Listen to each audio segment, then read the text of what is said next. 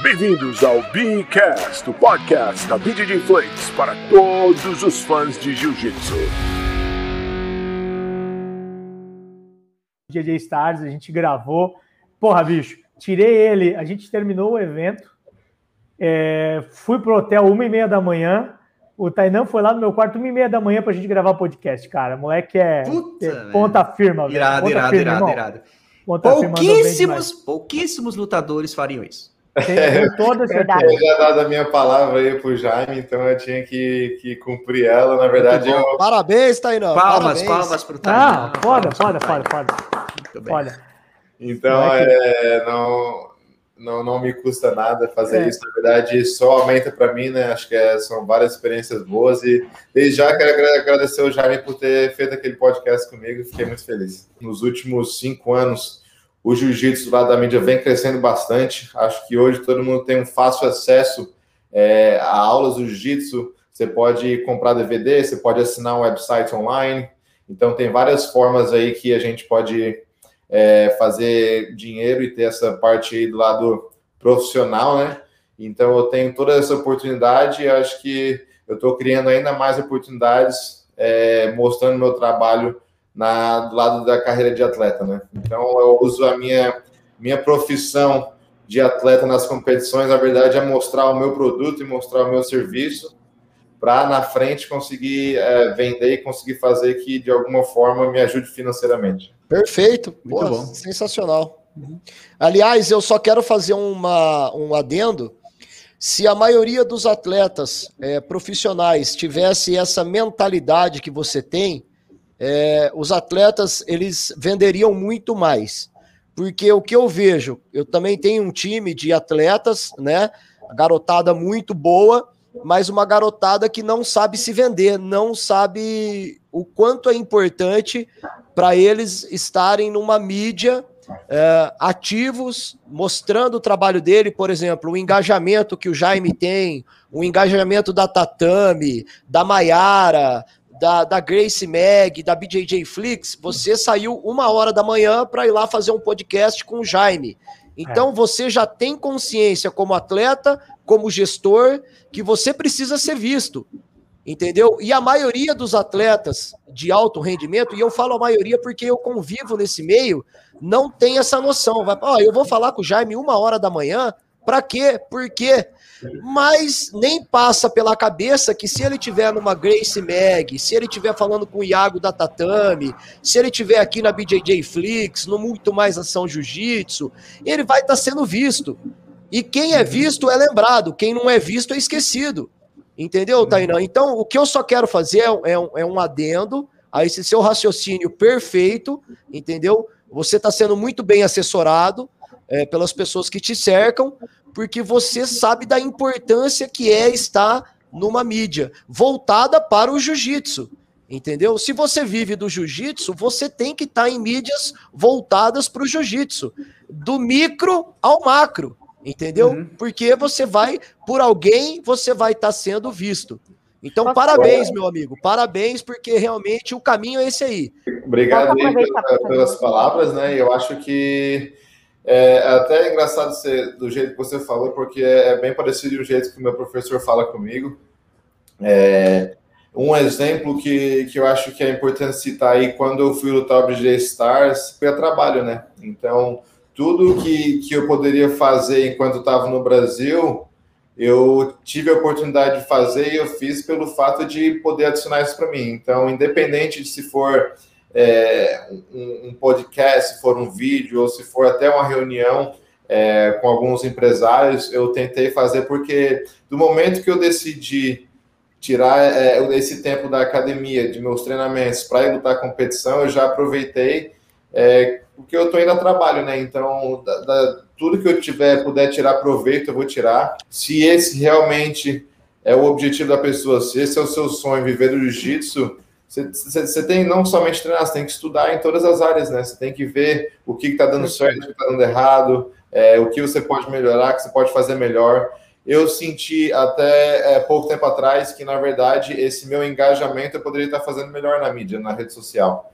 Foi uma coisa que eu conversei com meu professor, foi um, eu eu estava focando bastante no lado do treino, bastante no lado da aula, mas esquecendo desse lado que, que cara, hoje em dia é muito importante, né? Então, é, você tem que sempre fazer essa autoavaliação e sempre tem coisa que pode melhorar. Acho que, e o mais importante também, como você citou, tudo isso só tem a adicionar, né? Então, é, tá aqui conversando com a Mayara, com o Ronaldo, com você, com o Iago, com o Jaime, com o Carlos, só tem a adicionar para mim. Então, não só no fato de, de rede social e mídia, mas também de poder aprender e compartilhar esse momento com vocês. Então, se eu posso ver do jeito aí que o, que o Ronaldo é, faz a mídia dele, do jeito que o Jaime conversa, do jeito que o Carlos aí, é, é faz aí. perguntas, isso só vai adicionar para minha carreira, entendeu? Então, Sim. acho que é, sempre que eu estou fazendo esse tipo de, de vídeo, podcast, live, na verdade, está, na verdade, é uma aula para mim, né? Então, eu estou, na verdade, aprendendo com todo mundo. Eu compartilhei ainda hoje nas redes sociais. Jiu-jitsu é você aprender com todos em todas as áreas, né? Então, Nossa. às vezes a gente está aprendendo jiu-jitsu, mas não está aprendendo a, a, posição, né? A gente está aprendendo ali como fazer dinheiro com jiu-jitsu. Às vezes está aprendendo jiu-jitsu, mas a gente está aprendendo como conversar com os alunos, como conversar com, com o empresário, que na verdade o esporte dá essa oportunidade, né? Parabéns. Muito bom. Perfeito. Mayra, você quer fazer alguma colocação? Você... Quero muito, estou aqui me coçando para falar, Vai. porque eu amo falar desse assunto. porque, por exemplo, é, trabalho sempre muito diretamente com o Arthur e a gente sempre conversa sobre isso, é, sobre como é difícil a gente implementar isso na cabeça dos atletas, né? Sobre a importância de você estar tá na mídia, porque não é um favor que a gente está te fazendo, e não é um favor que você está fazendo para a gente. A gente está trabalhando junto porque a gente quer crescer, né? A gente quer Perfeito. ver o jiu-jitsu crescer. Claro, a gente quer ver nossa mídia crescer e é ótimo ter um nome como o seu na nossa mídia, mas a gente também quer ver você como atleta crescer. E eu acho muito legal é, essa, sua, essa sua cabeça, principalmente porque, poxa, você nem mora mais no Brasil há muito tempo e você hoje em dia está muito mais presente nas mídias né, é, dos Estados Unidos, você dá muito mais entrevista em inglês. Então, lembro que no ano passado, no início da quarentena, acho que foi uma das primeiras vezes aí que você fez uma live que a gente fez para a Ruca e as pessoas ficaram enlouquecidas porque fazia muito tempo que, que você não dava uma entrevista em português. E eu acho que isso é muito importante também, porque existem formas né, de se expressar na sua língua nativa. Às vezes você se expressa diferente, às vezes você passa né, alguma coisa que você não consegue passar no inglês. Mas fico muito feliz e um exemplo assim que, que você falou até o Feu comentou um pouco que você demora a vida inteira para construir um legado de repente você para de competir e acabou tudo. E eu acho que você tem dois grandes exemplos do seu lado. É, Rafael e Guilherme são pessoas que pararam de competir muito uhum. cedo, por sinal, antes dos 30 anos, eles não estavam competindo mais. Tem gente ganhando o primeiro mundial com 30 anos, eles já estavam parados aí com 6 e 2 mundiais. Então, assim, eles poderiam ter ficado esquecidos, apesar dos feitos, se eles não tivessem trabalhado a imagem deles. E eu considero que a AOJ é não só uma equipe, mas é uma marca. Eles construíram uma marca e por mais que eles tenham parado de competir cedo, conquistaram os títulos, mas quantos, quantos campeões mundiais a gente tem por ano, entendeu? Então, assim, eles vêm trabalhando isso muito. Até já conversei, já fiz entrevista com o Guilherme também em 2017. Ele falou sobre isso, falou que às vezes até as pessoas ficam incomodadas de deles não falarem português, mas pensando no business, o business deles é aqui, né, na Califórnia. Então, eles precisam atender primeiro ao business, mas hoje em dia eu vejo que eles estão trabalhando mais também é, no Brasil, né? É, nunca deixaram de atender a demanda do Brasil, mas eles sempre deram a prioridade para o norte-americano. Então, parabéns aí pelo seu trabalho, pelo trabalho dos seus professores, porque não só, não só eles construíram um legado, não só eles fizeram essa marca, como eles estão passando isso para frente. Isso fica muito claro quando a gente vê você falar, quando a gente vê o Jonathan, e é isso. Então, eu acho que muitas pessoas ah, do jiu-jitsu acham que é só a oportunidade de atleta é patrocínio. Eu acho que a oportunidade de atleta não é patrocínio. Patrocínio é algumas pessoas que querem dar suporte para você realmente mostrar o seu trabalho. Então, muitas vezes, é, acontece bastante aqui na academia, pessoas que querem patrocinar, mas na verdade, na marca que a pessoa tem, no business que a pessoa tem, não vai mudar se você bota um patch no kimono ou não. Mas como que você consegue adicionar para a pessoa que está ajudando dando suporte para você? Então, acho que às vezes a pessoa não é nem adicionar na marca, mas adicionar no seu relacionamento com a pessoa, adicionar da forma que, que você consegue. É, as pessoas eles querem ver você se é, ter sucesso, né? As pessoas que dão que dão patrocínio para você.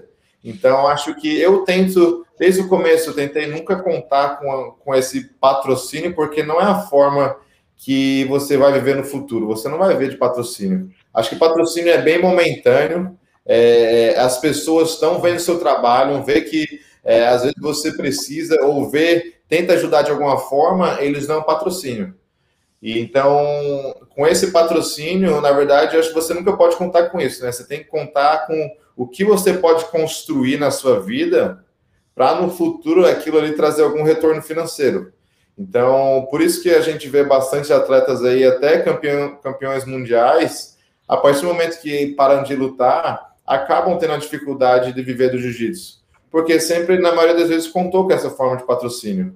Então, acho que o patrocínio é, é mais um suporte para você continuar é, mostrando o seu trabalho, para você construir o seu futuro, mas é, de forma alguma acho que a gente não pode contar com isso. Acho que a gente não pode esperar que, que o dinheiro do patrocínio ou a forma do patrocínio vai conseguir manter a minha carreira como atleta e vai conseguir manter, é, vai conseguir sustentar minha família depois que eu parar de competir. Acho que isso é uma, uma ilusão e a gente não pode viver disso. E como eu expliquei, a gente tem que sempre tentar não só a EUD, como você falou ali, uma marca, mas cada atleta está tentando construir a sua marca. Então, eu, por exemplo, eu estou tentando construir a marca Tarandal Prá.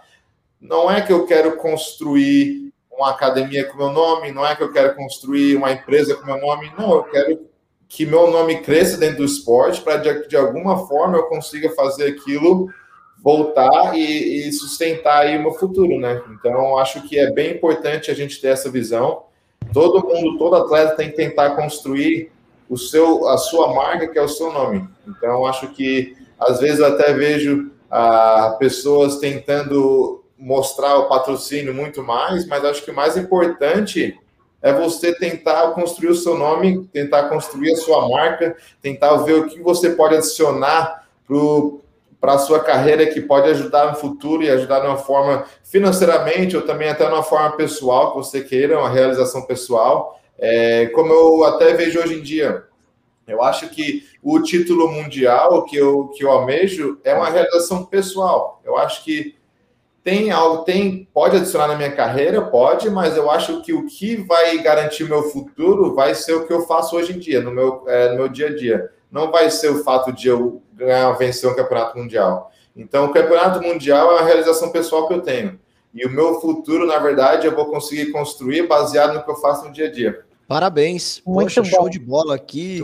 Que mentalidade. Eu, eu penso exatamente assim, viu? Perfeito. Muito bom. E, e, digo mais, hein, Tainã? É, a obrigação sempre é nossa, nunca é do apoiador, ou do professor, ou do patrocinador. É 90% nosso, é o que você falou. Os outros 10% nós estamos recebendo. em determinado momento da nossa vida, da nossa carreira, nós estamos recebendo, né? E parabéns pela mentalidade, show de bola. E a pergunta da, da Mayara também foi muito bacana, o, o, o gancho que ela puxou. Obrigado, Mayara, pelas suas considerações. Por nada, obrigada a você.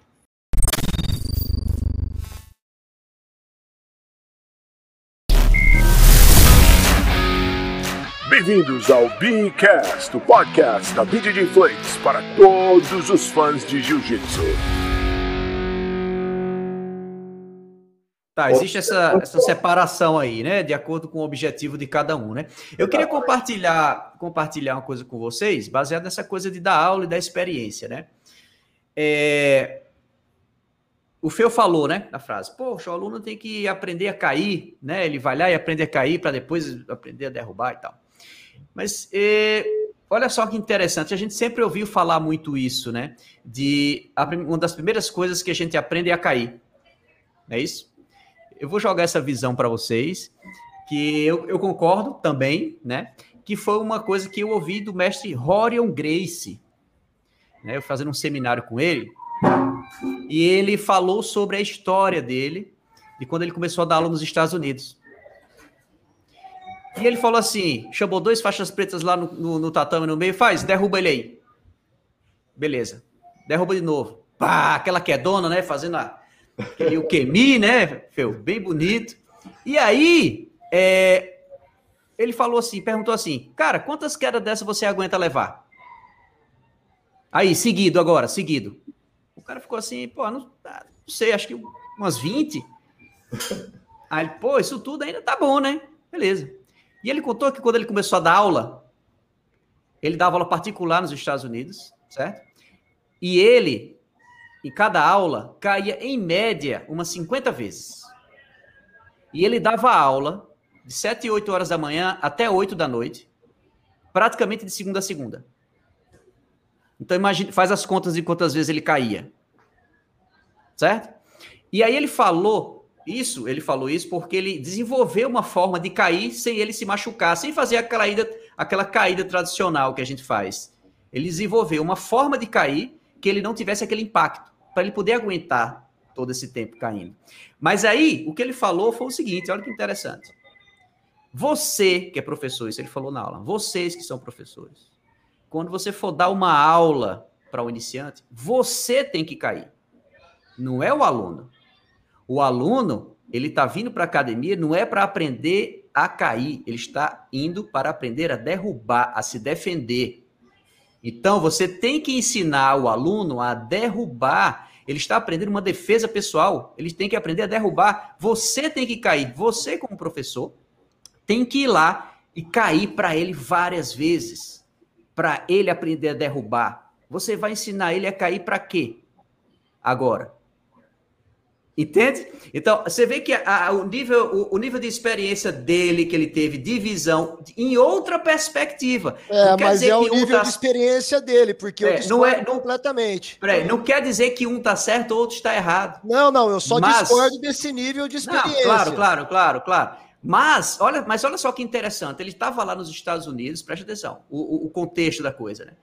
Ensinando jiu-jitsu pela primeira vez para as pessoas, dizendo: olha, isso aqui é uma defesa pessoal, vou, vou te ensinar a se defender. Faz essa defesa disso, a defesa daquilo, derruba assim, derruba assado. Aprende a como se portar nessa posição, a como aplicar a posição da defesa. Entende? Isso é a perspectiva dele. Né? Mas eu, eu dei esse exemplo para compartilhar isso não para a gente concordar ou discordar, porque cada um vai ter a sua visão, mas para a gente ver o quanto você, é, ao longo do tempo de experiência, Tainan, você vai modificando de acordo com a vivência que você tem e das pessoas que estão perto de você. Né? Então, mas esse conjunto de experiências é que vai transformar você num ótimo professor, para você poder passar coisas diferentes, de formas diferentes, de acordo com o contexto que você está inserido. Né? É, nesse, nesse seu início aí de, de dar aulas, é, já aconteceu com você é, algum caso de um aluno que reclamou da sua aula, por exemplo? E como foi que você encarou isso? Não, acho, acho que na verdade essa demanda aí que a pessoa acaba cobrando mais acontece bastante na aula das crianças, né? É, porque eu acho que o, é o, pai. pai. às vezes, muitas vezes, não quer que a criança pare de treinar, mas quer que algo seja modificado no treino. Sim, então, sim. eu, na verdade, eles não acabam não criticando, mas é, eu sempre peço também é, para os alunos, na verdade, eu falo para os alunos, para as crianças, mas, mas tentando entrar para os pais que estão assistindo, é, que é importante ter esse feedback. Eu acho que é importante ter o Sim. feedback da, criança e é importante ter o feedback dos pais, porque sempre. É, às vezes, tá, como, eu como eu falei, a visão de fora é diferente, entendeu? Então, acho que é, eu sempre tento ter esse feedback. Eu acho que as pessoas aqui da academia se sentem confortáveis, é, bem confortáveis falando comigo sobre isso. Então, é, acontece, não bastante, mas de vez em quando acontece de a, a, os pais querer que algo mudem, mas não pense, não na verdade criticando minha aula, mas mais pensando voltado para o filho. Então o que acontece? Cara, é, a, a, única pessoa, a única pessoa que realmente conhece aquela criança é o pai dela. Então eu às vezes estou dando aula de uma forma, estou fazendo algo, uma brincadeira, Sim. um jogo, que às vezes aquela criança não gosta, mas eu não sei, mas o pai sabe que aquela criança não gosta. Então ele tenta se comunicar. Então não é que ele está criticando meu trabalho, mas ele está tentando facilitar, na verdade, para mim. E eu acho que no começo eu era meio contra isso, eu pedia para os pais não se envolver muito, eu pedia para que deixasse eu fazer meu trabalho, mas na verdade tá facilitando, tá me ajudando isso. Então, é, tudo que puder adicionar na aula, seja uma crítica construtiva, ou seja, até uma crítica sobre a minha aula, eu tento sempre aceitar, porque de alguma forma aquilo está me facilitando, às vezes dando aula, ou facilitando é, o meu aprendizado para o futuro. Então, é, como, como acontece em qualquer outra área. Então, é, às vezes a gente vai num restaurante, a gente não gosta de tal coisa que aconteceu, a gente não gosta de, de, de alguma coisa de, do, do ambiente que está que tá acontecendo no momento, e a gente dá essa crítica construtiva. É, eu acho que é a partir do momento que não tem essa falta de respeito, que, que a pessoa se sente confortável, que a pessoa, na verdade, ela peça, ela tenha essa permissão de vir conversar com você, se você deu essa oportunidade, a pessoa, na verdade, ela, ela deve vir ter esse feedback, né? Então, eu, eu falo bastante com os pais, porque, na verdade, quando eu estou dando aula, é eu com a ajuda de três ou quatro coaches na mesma aula, porque é bastante crianças. Então, é, eu, eu dou essa liberdade para os pais ter, vir e dar esse feedback para mim. Perfeito. É, essa porta aberta tem que ter, sim. Realmente para mim, porque às vezes muitos dos outros coaches não sabem o que está acontecendo, ou às vezes eles não sabem uhum. como se lidar com essa crítica da forma que eu sei. Então, eu tenho, na verdade, é só explicar para eles virem conversar comigo, para, na verdade, o que eu quero, na verdade, é, às vezes é no, no, final do dia é ensinar jiu-jitsu, com certeza. Mas eu quero que todo mundo esteja num ambiente que se sinta confortável, porque é assim que as pessoas vão voltar. As pessoas não vão voltar pela forma que você faz uma posição, ou pela forma que você faz uhum. é, o aquecimento. As pessoas vão voltar por causa que o ambiente é confortável para elas. Então, é alguns detalhes que a gente pode usar como exemplo, que é bem simples. A EOJ sendo toda branca. Muitas uhum. pessoas perguntam ah, por que, o dia é todo branco, por que, que tudo é muito limpo, é, por que, que você só deixa kimono branco? Porque a gente tenta, no máximo, manter esse ambiente para que as pessoas voltem. Porque é um ambiente limpo, é um ambiente bem, bem neutro, que uma pessoa, é, independente da classe da pessoa, ela possa vir e se sentir confortável. Isso. O fator de, de, a gente não deixar kimono de outras cores é para não manchar o tatame, para não parecer que o tatame é um tatame muito usado, para não parecer que é um tatame que uhum, destruindo uhum, a academia. Então, é tudo voltado, na verdade, a esse objetivo que é manter o ambiente confortável para a pessoa. Então, se, se, acontece tendo essa crítica, e se eu vejo que a crítica é voltada ao ambiente, eu com certeza vou tentar escutar, eu vou tentar aprender e vou tentar modificar o que a pessoa está pedindo, porque a pessoa está dando esse feedback, na verdade, me facilitando e me ajudando a corrigir algo que que não está se sentindo confortável para as pessoas, entendeu? Perfeito. Então, dentro, na verdade, é complicado, é como você uhum. falou, é outro desafio na parte dos inscritos, mas é, é, é isso que, que você quer viver, né? É como eu falei no começo dessa live aqui, se é isso que você escolhe viver, você tem que estar disposto a essas críticas, né? Você Sim. tem que saber lidar com elas. E muitas das vezes eu acho que relacionado à, à questão de dar aula, se você deu essa permissão para a pessoa, realmente vai ser uma crítica construtiva. Eu acho que é, o que eu vejo que acontece bastante em outras academias é a pessoa não ter essa oportunidade, porque ninguém deu essa permissão de feedback, ninguém deu essa uhum. permissão de crítica. Não se sente confortável em falar, né? Não se sente confortável em falar, então acaba saindo da academia. Sim, então, com certeza. Com é, certeza. É, eu, eu prefiro que a pessoa fique e de que alguma forma possa modificar algo para poder manter aquele cliente para conseguir continuar vendendo o meu produto. Isso, perfeito. E falando em aula, em professores, vocês estão vendo aqui no meu ombro, esse meu ombro aqui, ó, aqui é o professor mestre Pedro Sauer. Pô, episódio. Que é considerado um dos melhores professores do mundo. Mestre Pedro Sauer, aluno do Rickson Grace. Né, a gente lançou agora um episódio do Faixa Coral, falando um pouco da história dele, ele contando a história dele. Então, para quem gosta de dar aula, quem quer dar aula, assiste esse, esse episódio, que vale muito a pena, ele dá dicas valiosas. E ele mostra, inclusive, algumas coisas bem inusitadas lá do mestre Hélio Grace, que valem muito, vale muito a pena. Eu estava lá pessoalmente, vi pessoalmente. É bem bacana. Velho. Pô, muito, muito bacana. Você vê a cama do Hélio Grace, a mesa que o Hélio Grace usava, a máquina de lavar que o Hélio Grace usava na casa. Cara, e a máquina de lavar funciona até hoje. Ele usa uma máquina industrial lá, que ele lava as roupas do, do, os kimonos e tudo. Ele tem essa, essa, essas relíquias lá com ele. Também é interessante dar uma vista nesse, nesse episódio do Faixa Coral.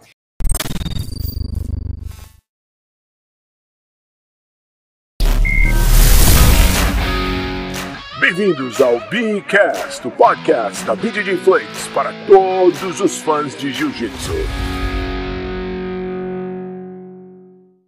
Eu queria perguntar para o Tainan é, a questão da, da aula de criança, né? Porque é muito específico, até ele estava falando aqui. Você fez algum curso por fora de psicologia, é, de gestão, por, ou você só foi mesmo aprendendo ali com o pessoal da academia? Porque é, tem suas é, particularidades, né? Da aula para criança, de que dar aula para alguém que vai competir, é, para um adulto. Queria que você contasse um pouquinho para gente. Ah, eu nunca, é, eu nunca fiz nenhum tipo de curso.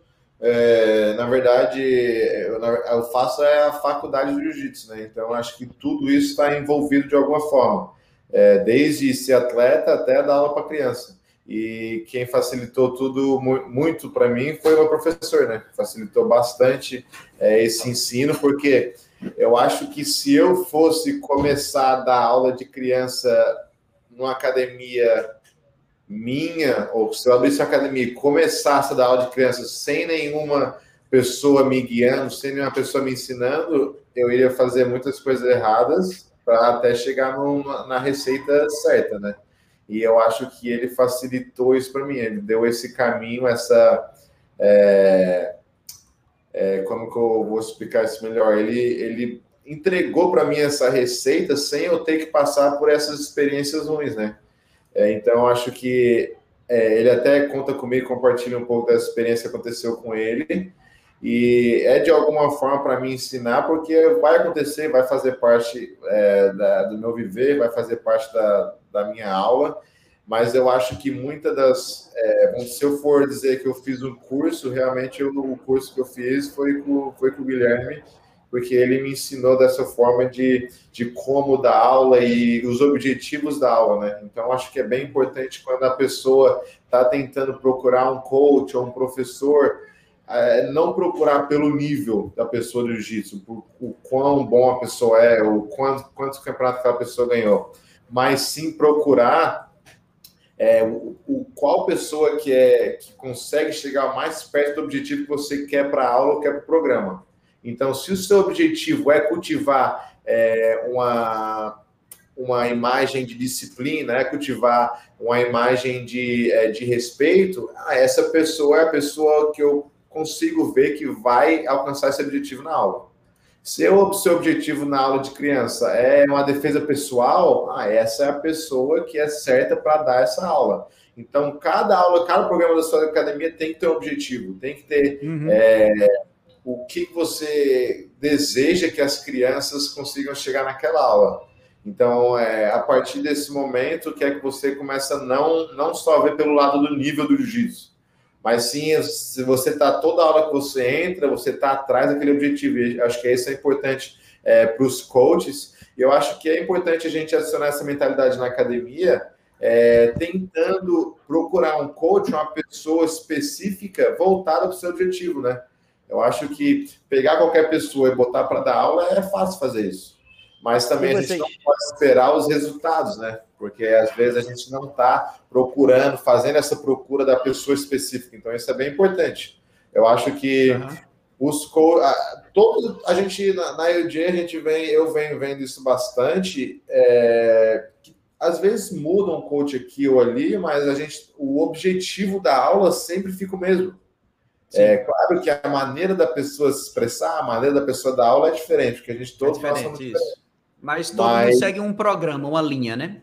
Todo mundo segue uma linha. Então, a partir do momento que, que eu vou dar aula, eu criei, eu fiz esse programa, ou eu sigo o programa que é para aquela aula entendeu? Então fica mais fácil para os coaches, fica mais confortáveis. E eu até ia deixar isso como uma dica para se você tem um programa de criança, é, uma academia que tem um programa de criança, ou quer ter, ou quer melhorar, eu acho que isso seria é, uma dica bem importante.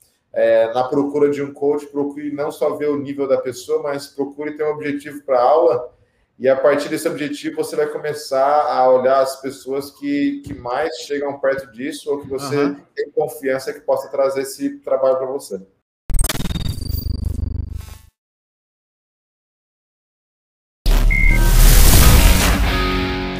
Bem-vindos ao Beancast, o podcast da BDG Flakes para todos os fãs de Jiu-Jitsu. Meus amigos, se for deixar, a gente vai ficar aqui até de madrugada, até amanhã de manhã falando, porque é muito conhecimento junto aqui, viu? É história, né, bicho? é muita história, mas ia render muito aqui, não é isso? É, Tá na hora da gente encerrar, infelizmente. Foi um papo muito engrandecedor com o Tainan.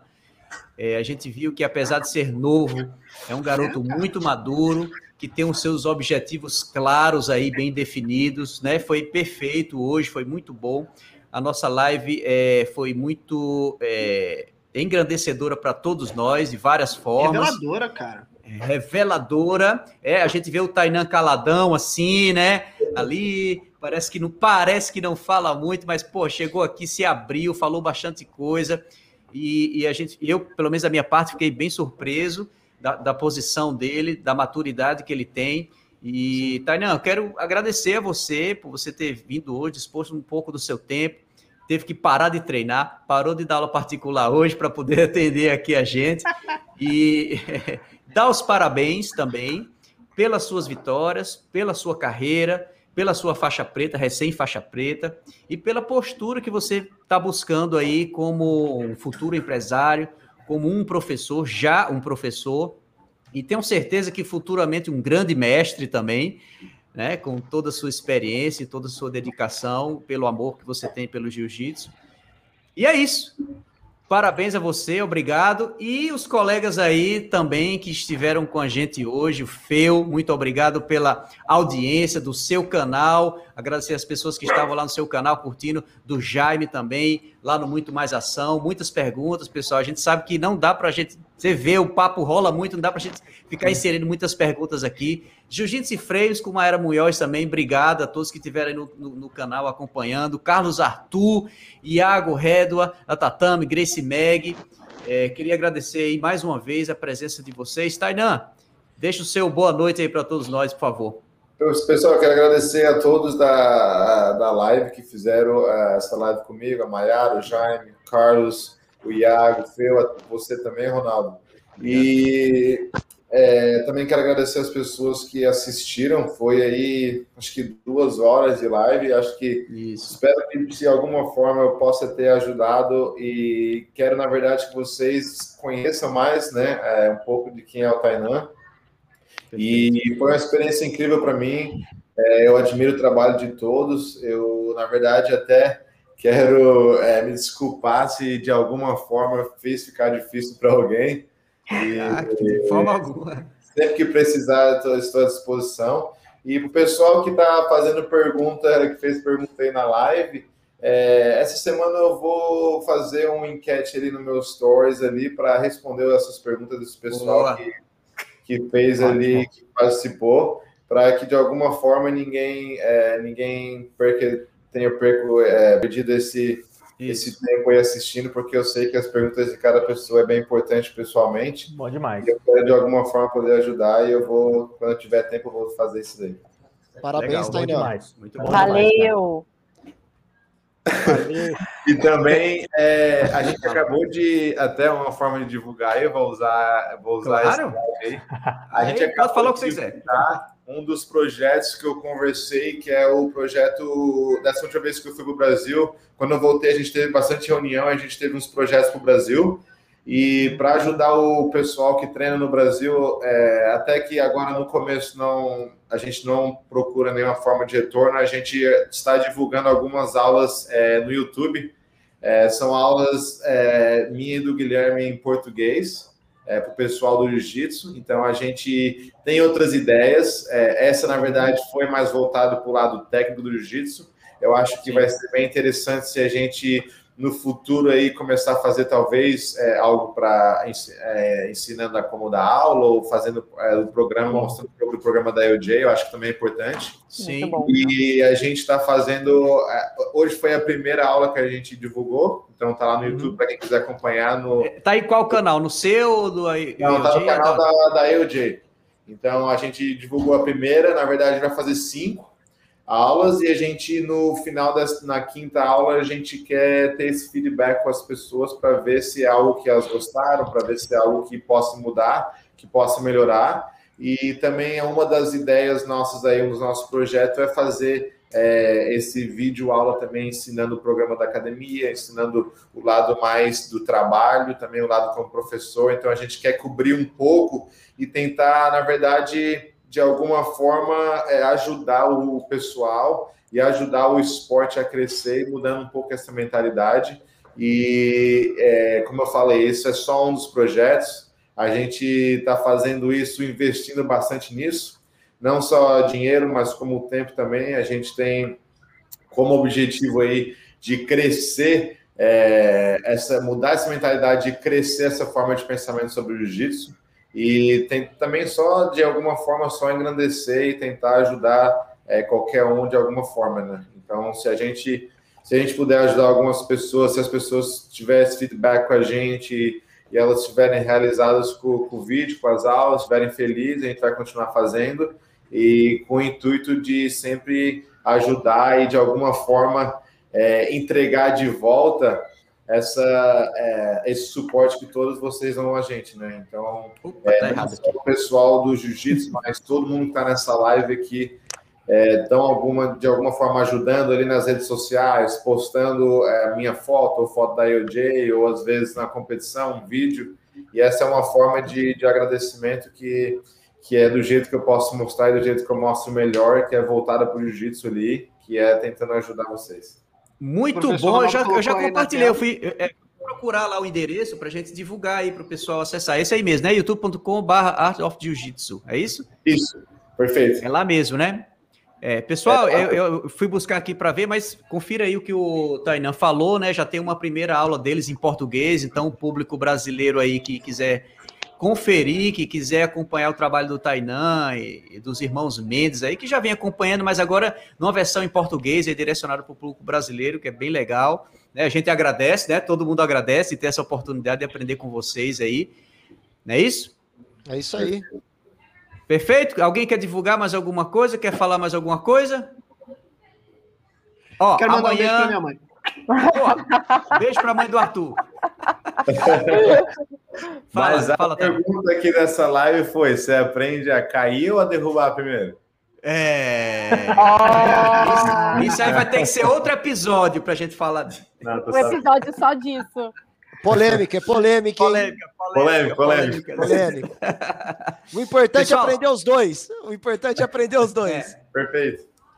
Tainan, vamos encerrar agora tá? Eu peço para que você é, continue aí quando a gente encerrar, para a gente bater um papinho rápido. E é isso. Beleza, pessoal? Fechou por hoje?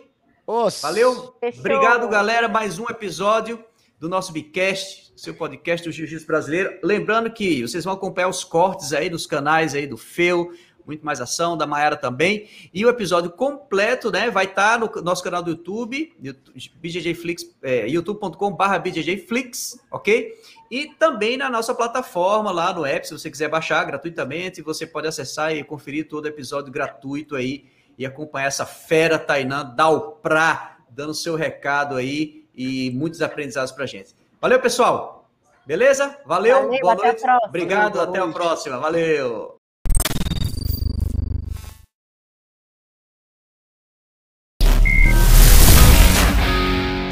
Bem-vindos ao Beacast, o podcast da BJJ Flakes para todos os fãs de Jiu-Jitsu. O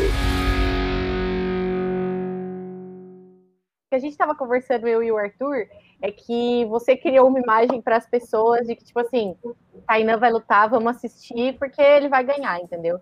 E isso, de certa forma, pode ser que acabe trazendo para você uma certa responsabilidade, porque a vida do atleta é isso, não é todo dia que você vai vencer, É, e agora, principalmente na faixa preta, o muro né, vai aumentando cada vez mais. E você só tem uma derrota na faixa preta e você tem menos de um ano de faixa preta. Tipo assim, você está fazendo um aproveitamento assim mais do que perfeito, né? Porque derrotas acontecem. Então, eu vou fazer duas perguntas em uma. A primeira, como você prepara o seu psicológico para isso, né? Para pressão. É, se você se é que você sente alguma pressão, né? Das pessoas botarem essa expectativa para cima de você. E já vou emendar a pergunta seguinte, que você mais ou menos falou, mas eu queria que você falasse um pouco mais sobre isso. Você falasse, se eu ganhasse tal, ia voltar para casa e no outro dia era a mesma coisa. É, eu ia ser um campeão mundial, mas ia continuar, entendeu? A minha vida. Eu quero saber, nenhum atleta, claro, né, se prepara para uma derrota. Ele, ele sempre vai confiante para ter a vitória. Mas eu quero saber como você lida com as derrotas, né? Como é o dia seguinte? Ah, ah, então, para responder essa primeira pergunta, como que eu preparo para essa, essa pressão que, que todo mundo fala, na verdade não é, não é fácil para ninguém, né? Então, eu acho que do jeito que eu preparo a minha mente, é o jeito que eu preparo e tento fazer tudo que eu faço da melhor forma possível para não ter esse arrependimento depois do campeonato, né? Então, todos os campeonatos, eu até digo isso, todos os campeonatos que eu acabei perdendo, eu estava mais preparado que eu poderia estar para aquele momento. Talvez, de alguma forma, não consegui é, desenvolver o que eu queria desenvolver durante a luta, não consegui é, impor meu jogo, eu não consegui impor meu ritmo, mas preparado fisicamente eu estava em todos os campeonatos da melhor forma possível, porque sempre que eu treino para um campeonato, eu me dedico 100% em tudo que eu faço. Na minha dieta, me dedico na minha, na minha preparação física, me dedico no jiu-jitsu, no meu descanso. E quando eu chego para o campeonato, eu, naquele momento eu estou pre mais preparado possível. Eu acho que a gente não pode é, aceitar que outras pessoas que no momento queiram confortar você, ou no momento queiram te dar é, esse conforto em algumas palavras, a gente não pode aceitar que de alguma forma é, acaba a gente acaba aceitando isso, né? Ah, realmente eu não estava muito bem preparado, realmente eu não treinei bem, realmente eu não me alimentei bem. Eu acho que isso não, não vai adicionar em nada. Então, é, eu, sempre tenho, eu sempre tenho essa conversa depois dos campeonatos com meu professor, e independente se é vitória ou se é derrota, é, a gente, eu não, eu não gosto que as pessoas tentam confortar depois da luta, porque de alguma forma, o, o, o que aconteceu na luta é, é sua culpa, né? Então, se você ganhou, parabéns a você, méritos seus, porque você fez acontecer. Se você perdeu, alguma coisa você fez na luta que acabou, acabou vindo a, a derrota, né? Então, é, eu, não, eu não acho que ninguém é culpado, a não ser a pessoa que está ali é, lutando. E acho que a gente não deve culpar também nenhuma das, das coisas que a gente faz no dia a dia. Então, acho que se você realmente treina, se dedica o máximo que você pode, você não pode somente tentar culpar um aspecto da sua semana. Acho que você não pode culpar um aspecto da sua carreira que fez gerar aquela derrota. Não, acho que toda, todas as pessoas que conseguiram ganhar, é, me ganhar no jiu-jitsu me lutaram com a, com a minha melhor, melhor, é, o melhor Tainan naquele momento. Claro que no dia depois, na semana depois, eu já evoluí, eu já aprendi com a derrota, eu já, eu já sou outro atleta. Poderia, na semana depois, o resultado poderia ser diferente, porque teve a minha parte da evolução, mas naquele momento a pessoa realmente, eu estava o mais preparado que eu poderia estar. E eu não, eu não culpo nada, eu não, eu não tento não dar nenhuma desculpa. E essa pressão que a gente fala, todo mundo tem. É, eu acho que quanto mais você trabalha, quanto mais você quer mostrar o seu serviço, mostrar essa marca que você quer que cresça, mais pressão tem. E eu acho que do jeito que eu tento lidar com isso, é, sabendo que o jeito que me conforta, na verdade, nessa luta, é sabendo que eu, que eu fiz tudo que eu deveria ter feito para aquele momento. Então, não teria como eu estar tá mais, tá mais preparado e agora era é só hora de ir e mostrar serviço e tentar impor o ritmo, né? E para responder, é, você pode repetir a sua segunda pergunta para mim novamente, por favor? Sim, a segunda pergunta foi tipo assim: quem é o Tainan? Foi mais ou menos isso, agora que eu reformulei melhor na minha cabeça. Quem é o Tainan no dia seguinte a uma derrota, né? Que a gente sabe que não é fácil, mas a gente aprende também. Né?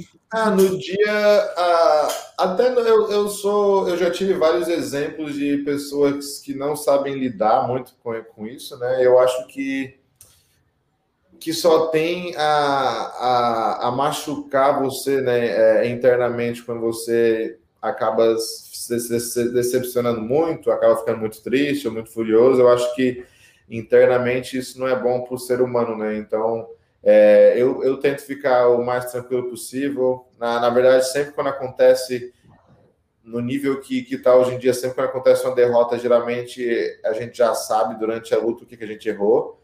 E é, eu, o que eu tento fazer depois da luta é ter a conversa com o professor para ter essa visão do lado de fora que ele teve. Então, às vezes, eu estou pensando que o motivo foi de, foi de uma tal posição, mas foi de completamente de outra coisa que meu professor, que teve a visão de fora, conseguiu ver.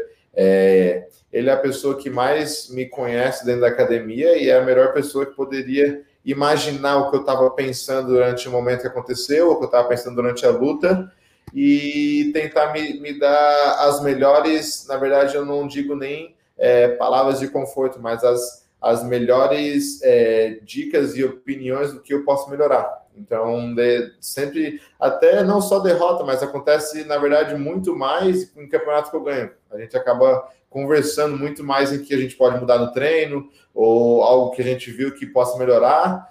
Na verdade, acontece muito mais quando a gente ganha campeonato do que quando a gente perde. Acho que quando a gente perde é a maioria das vezes é continuar treinando, é, é o dia não, não, era o dia, a pessoa realmente foi melhor, é, a pessoa estava melhor durante a luta, e é só continuar treinando, adicionar coisas que a gente pode adicionar, mas a gente tem sempre essa conversa, independente se é uma derrota ou vitória.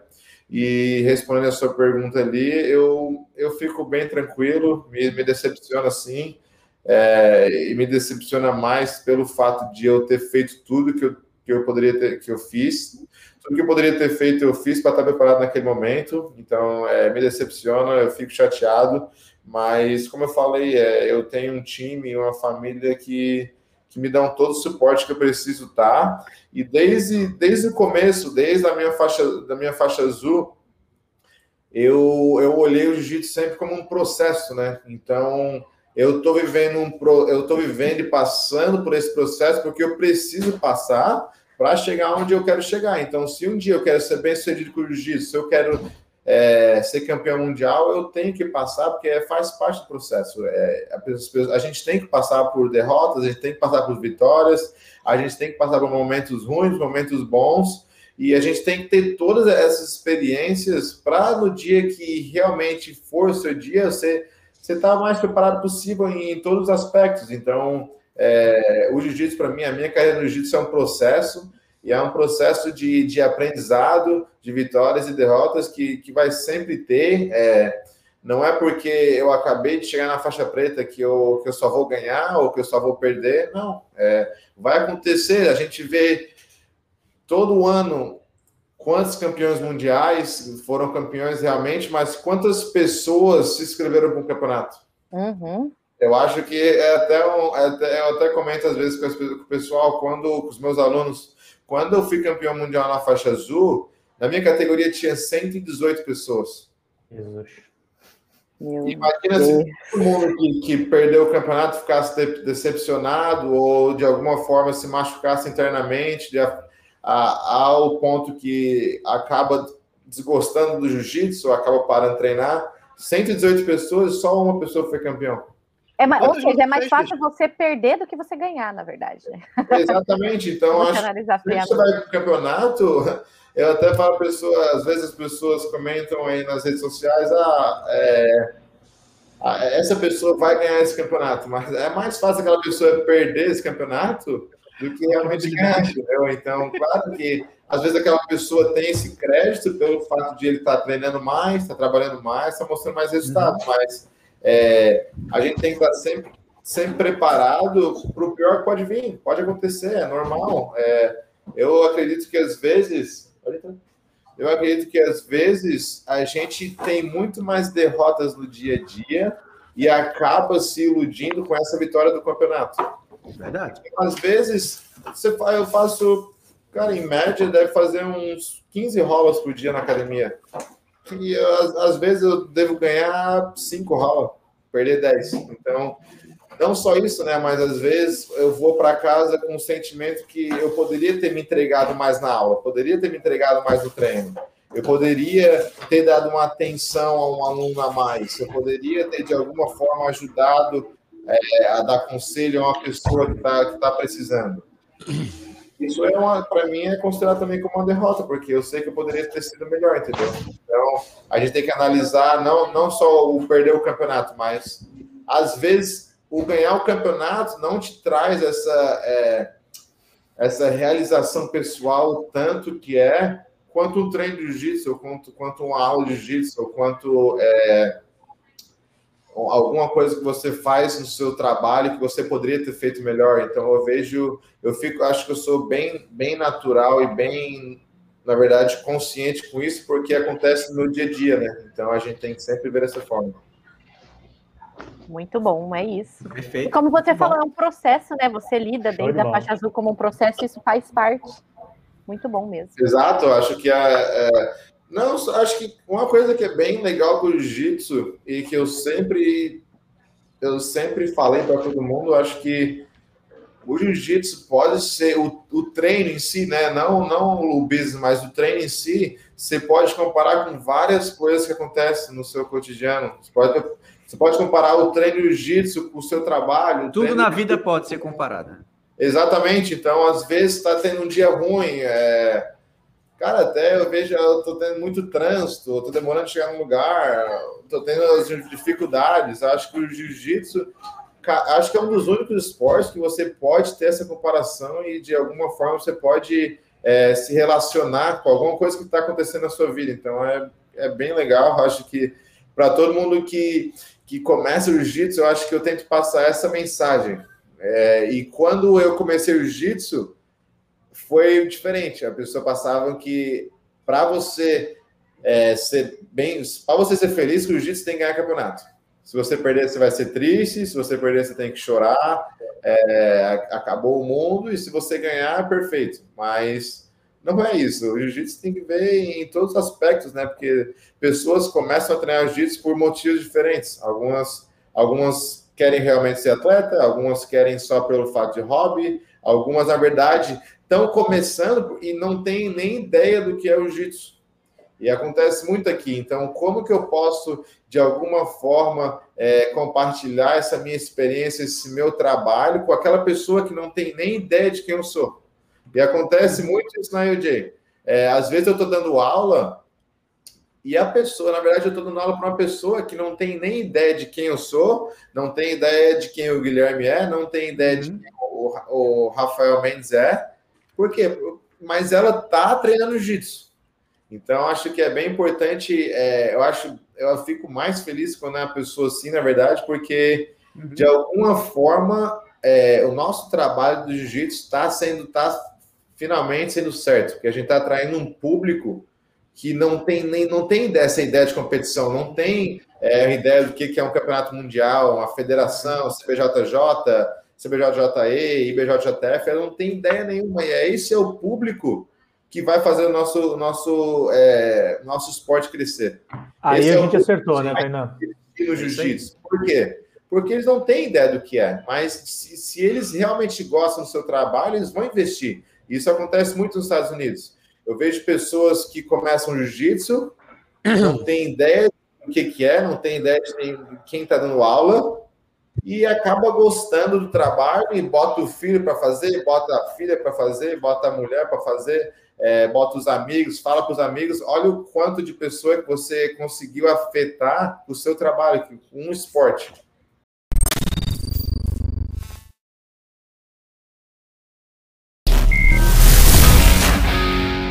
Bem-vindos ao Beacast, o podcast da BJJ Flakes para todos os fãs de Jiu-Jitsu. Pessoal, vamos começar aí as perguntas para o Tainan. Né? É, a gente tem muito assunto para falar. Se deixar aqui, a gente fica até amanhã falando. Jaime, Mande a sua pergunta para o nosso nobre Tainan, por favor. Faço, sem problema nenhum. E hoje tô, tô vestido de. olha aí, Jiu-jitsu. Tô ah, aqui, quero ó. um desse também. Ah, mas isso aqui. Pô, sacanagem. Isso aqui Esse foi presente. Já, já, é parte do time já. Ah, Ei, ah, porra, Jaime. Me leva, Jaime, me leva, Jaime. Caralho. Tô foda pra caralho, rapaz. Vai derrubar no YouTube. Tá Porra, gravado, desculpa. tá gravado. Vai. Tá gravado. Isso aí eu já, já, vou, já vou fazer um corte já com essa aí. Ah, ganhei o moletom do treinando, do próprio treinando, BJJ Stars, a gente gravou. Porra, bicho, tirei ele, a gente terminou o evento, é, fui pro hotel uma e meia da manhã, o Tainan foi lá no meu quarto uma e meia da manhã pra gente gravar o podcast, cara. O moleque é, Puta, é ponta firma. Irado, ponta irado, firma, irado, irado. Pouquíssimos, pouquíssimos lutadores fariam isso. É, toda certeza. Eu já dado a minha palavra aí pro Jaime, então eu tinha que, que cumprir ela. Na verdade, eu... Parabéns, Tainão. Palmas, Parabéns. palmas pro Tainão. Ah, foda, foda, foda, foda. Foda. Então, é, não, não, não me custa nada fazer é. isso. Na verdade, só aumenta para mim, né? Acho que é, são várias experiências boas. E desde já quero agradecer o Jaime por ter feito aquele podcast comigo. Fiquei muito feliz. É nóis. Não saiu ainda, mas fiquem ligados aí, quem está acompanhando a gente na live, vocês também vai sair. Acredito que sai a semana que vem já, tá? É, a gente já consegue botar no canal. Mas tá, é, e esse moletom aqui o Tainan me deu, tá? Nessa, nesse, nesse podcast que a gente fez, ele me deu. E eu fiquei muito feliz, cara. Realmente, muito obrigado, tá, Tainan? É, além de ter feito uma baita luta, matou a pau, tô pra cacete, tá? É, ainda me deu presente, fiquei feliz demais. Irmão, a pergunta que eu vou te fazer foi uma pergunta que eu não fiz no nosso podcast, tá? É, mas eu gostaria de saber assim, cara, tens 20 anos, cara novo pra caramba. Já tá na estrada do jiu-jitsu faz bastante tempo, apesar de ser muito novo, se treina desde novinho, né? Tá, em, tá chegou na faixa preta agora. Eu sei que ainda tem muita coisa para acontecer na sua vida, mas eu gostaria de te perguntar como você se vê daqui a 10 anos, Tainá. Como é que você se projeta daqui a 10 anos? O que, que você quer, onde você quer estar, o que, que você quer ter? Fala aí para nós. Na verdade, é, isso é uma pergunta bem. É, é bem parte do meu cotidiano, porque eu, junto com meu professor, a gente sempre planejou, e desde o começo acho que foi uma das coisas que mais puxou a minha atenção, foi esse planejamento, como a gente conversou. É, a gente sempre tentou planejar de 5 a 10 anos, né? Então, claro que tem o nosso planejamento ali diário dos objetivos das competições, mas eu sempre planejei e sempre quis ter, sempre tentava ter essa visão de onde eu queria estar daqui a cinco anos, como eu queria estar é, vivendo a minha vida como atleta, minha vida pessoal. E eu acredito que daqui a cinco anos uh, de hoje, eu quero estar bem formado como um professor, quero também ter. É, conseguir, conseguir conquistar alguns dos meus objetivos como atleta também. E eu acho que é bem importante na minha vida, uma coisa que eu carrego é sempre tentar trabalhar os dois lados, né? Então, é o lado aí como atleta e o lado também como professor. Eu acho que é. Eu quero viver do esporte, eu acho que é maneira de eu conseguir fazer é, o esporte da maneira que eu consigo fazer dinheiro com esporte vai ser dando aula e também é uma das coisas que eu gosto de fazer. Eu gosto de ajudar as pessoas, gosto de dar aula na academia. E a partir do momento que eu acabar e encerrar minha carreira como atleta, eu me vejo daqui a 5, 10 anos é, dando aula na academia, tentando me profissionalizar mais no lado do business, envolvido com o jiu-jitsu. Tendo a sua academia. É isso? isso? acho que tem, tem bastante planejamento aí é, e bastante projetos junto com a EOJ, e eu acredito e boto todas as minhas a minha fé que com certeza vai ser dentro da EOJ que a gente vai, vai acontecer isso.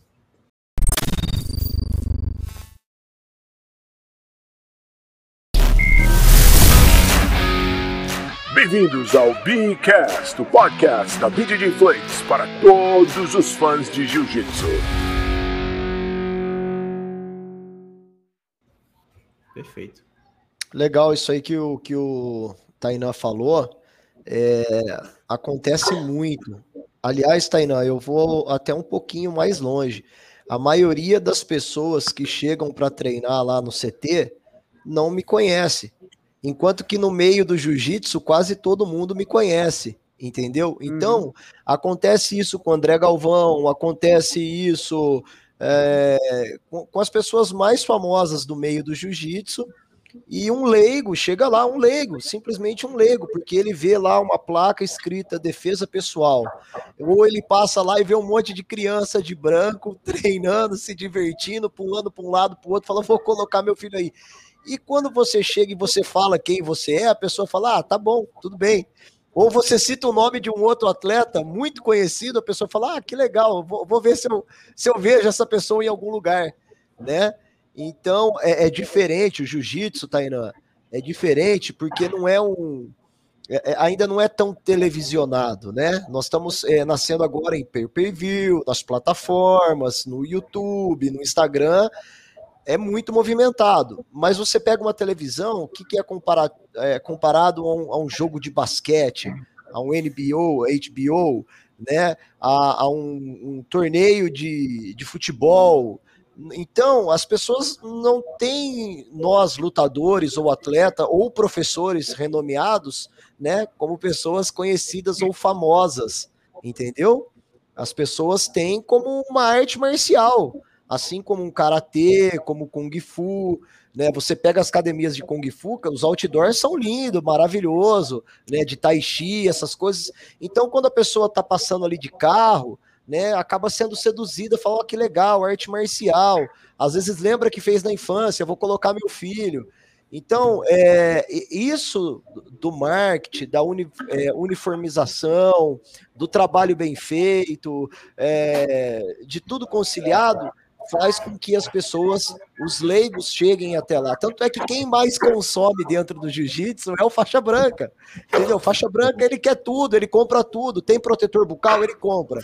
É, tem hash guard, ele compra. Tem kimono, ele compra. Tem não sei o que lá, ele compra. Né? Entendeu? Porque ele se sente seduzido pelo ambiente, pelas pessoas, pela iluminação, pela limpeza, pela fachada, pela resenha depois do treino. Entendeu, cara? Então ele se sente num, num ambiente familiar. Eu acho que cada vez mais. E, e, e, a competição vem depois. A competição sempre veio depois. Uhum. Porque primeiro a gente precisa aprender a cair para derrubar. Entendeu? você precisa fazer um rolamento, você precisa aprender certas coisas que você não vai chegar lá numa academia competidor.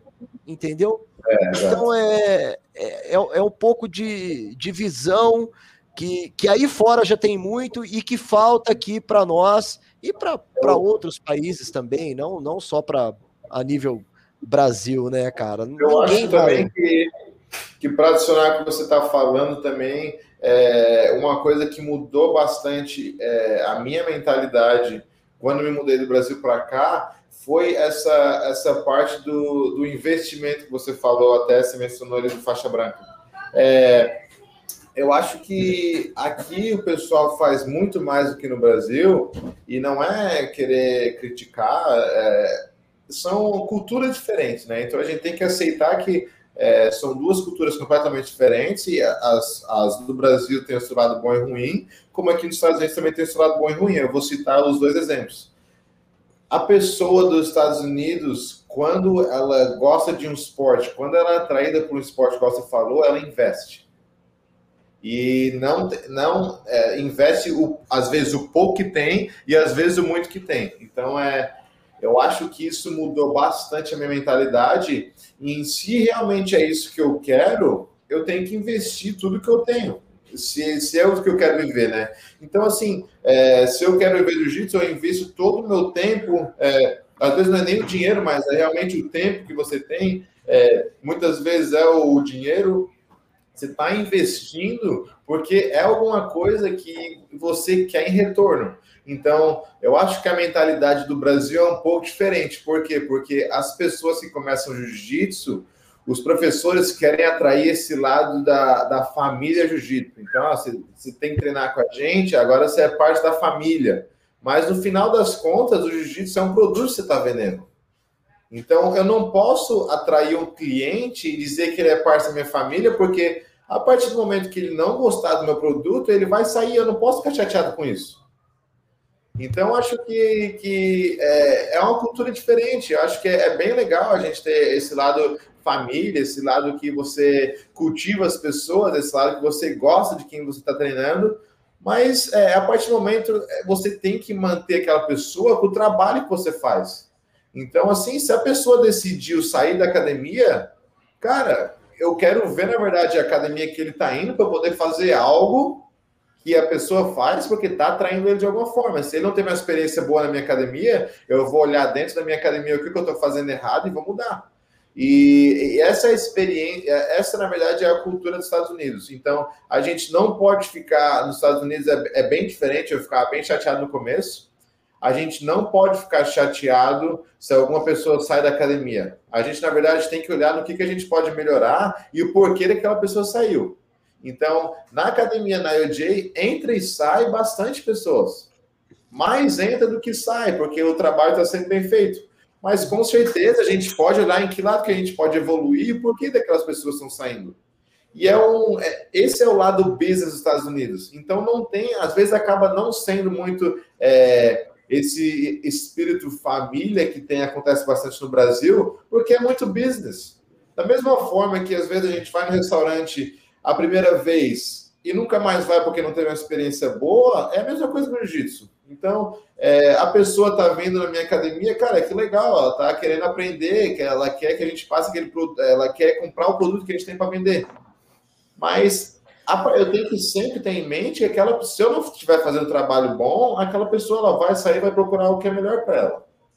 E o, o, o, que eu tento, na verdade, é implementar nos treinos de jiu-jitsu, é, nas aulas que eu dou, é, tentar que a pessoa, se ela for sair da minha aula, se ela for sair da, da academia, eu só não quero que ela saia do esporte. Eu quero explicar para ela que às vezes tem situações ruins que acontecem.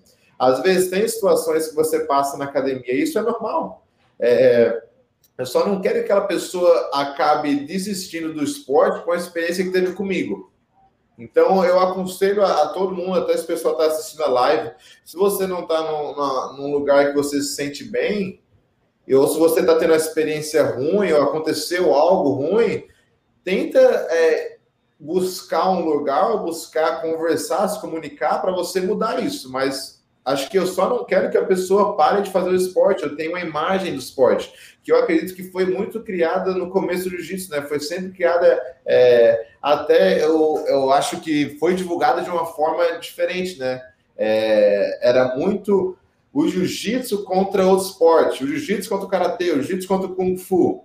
E na verdade, eu acho que todas as artes marciais, ela não pode ser uma contra a outra, tem que ser uma tentando adicionar para a outra. Então, eu vejo muitas pessoas, ah, a gente está aprendendo judô. Judô é muito legal, é uma arte marcial muito maneira, passa bastante, aprende bastante com judô, mas eu não posso ser um professor de judô e falar que jiu-jitsu não, não funciona. Não, o jiu-jitsu funciona assim. O esporte que você está praticando é diferente. Você está aprendendo como dar queda. Mas a partir do momento que você dá uma queda, o que acontece no chão é jiu-jitsu. Entendeu? Como como eu tenho que estar sempre dando suporte às artes marciais. Então, é, essa é a mentalidade que acontece aqui nos Estados Unidos. E é por isso que as pessoas investem bastante.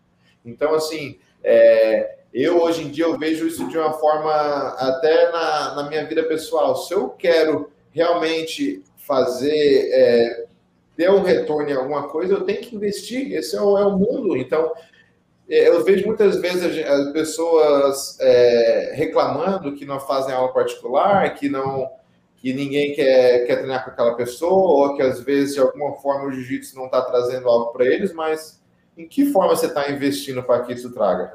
Você está investindo, não está investindo dinheiro, você está investindo seu tempo, você está investindo, é, você está realmente se entregando e, e querendo aprender, você está estudando bastante isso.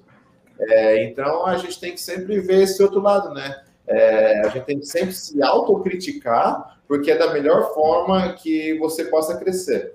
É, se você, é muito fácil criticar outras pessoas, mas você tem que sempre se autocriticar para poder crescer.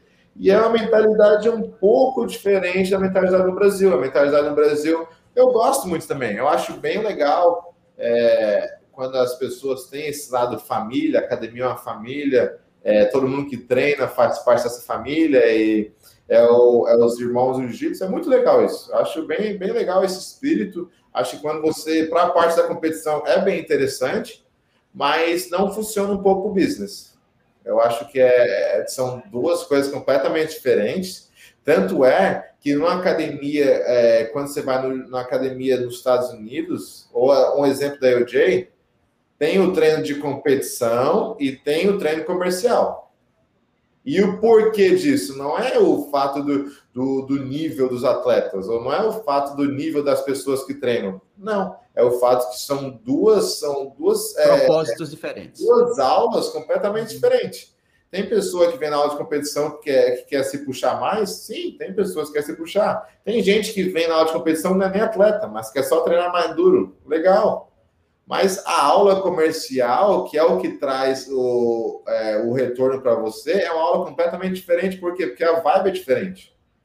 As pessoas estão ali, eles estão investindo neles próprios, comprando o produto que eles querem adquirir. Então, eles estão pagando a mensalidade porque eles querem aprender. Entendeu? Então, a gente tem que saber separar essas aulas. Eu acho que é, essa foi o que eu aprendi realmente quando eu vim para os Estados Unidos e ter essa visão. É difícil você falar e a pessoa entender. Você tem que realmente ver acontecendo, você tem que ver a diferença. E até hoje em dia, às vezes a gente acaba descobrindo algo que está acontecendo na academia que a gente podia melhorar, e a gente sempre viu aquilo, mas a gente nunca teve esse outro olhar. Então, o professor Guilherme sempre é, conversa com a gente, uh, conversa comigo, na verdade, como que você gostaria de dar aula que a seu filho ou que é, a criança que você trouxesse, se você tivesse lá de fora, como você gostaria que aquele coach tratasse o seu filho? Uhum. Como você gostaria que é, tratasse a sua esposa ou a sua namorada ou o seu namorado? Por quê? Porque faz você ter uma visão diferente. Então, às vezes, eu não, quando eu estou na academia, eu venho trabalhar, e, e o Guilherme somente fala para eu assistir lá de fora um treino que está sendo puxado. Por quê? Porque tem algo que possa melhorar. Aquela aula está sendo do jeito que você queria que fosse para você, ou que você queria que fosse para uma pessoa que você é, realmente se importa. Então a gente tem que sempre olhar bem esse lado aí. Eu acho que é bem importante para a evolução do esporte, é bem importante para a evolução da sua marca. Se você quer realmente vender essa marca é, quer realmente ver o jiu-jitsu da aula, é muito importante você ter essa visão de fora das pessoas que estão te assistindo, né? Então, às vezes, Sim. é bem legal, esse, como eu comentei, esse lado família, esse lado de você se abraçar no tatame, é legal pra caramba, é você fazer uma brincadeira um com o outro, mas às vezes para uma pessoa de fora não é a mesma visão, entendeu? Então, se eu estou entrando na academia e tá tendo essa brincadeira às vezes com um com o outro, e que é uma brincadeira de mau gosto, mas o pessoal leva na, leva na risada, ou às vezes está acontecendo algo diferente na academia, fica meio estranho. É, muitas pessoas perguntam também, ah, por que, que vocês, é até engraçado, por que vocês não fazem corredor na academia, fachada? Porque como é que eu posso, como é que a pessoa vai entrar na academia de jiu-jitsu e ver isso, entendeu? Como é que, eu, como é que aquele cliente vai ser atraído se ele está entrando na academia de jiu-jitsu e está tendo fachado, um monte de gente batendo um no outro para fora? E não é, não é, na verdade, não é uma coisa ruim, mas pro lado business acaba passando essa, acaba passando uma, uma visão, uma imagem diferente do que você está esperando, né? Então, se eu estou esperando trazer meu filho ou botar meu filho para treinar, porque é uma, é uma, é uma defesa pessoal, é, dar essa disciplina para a criança, é, dar essa autoconfiança, essa autoestima.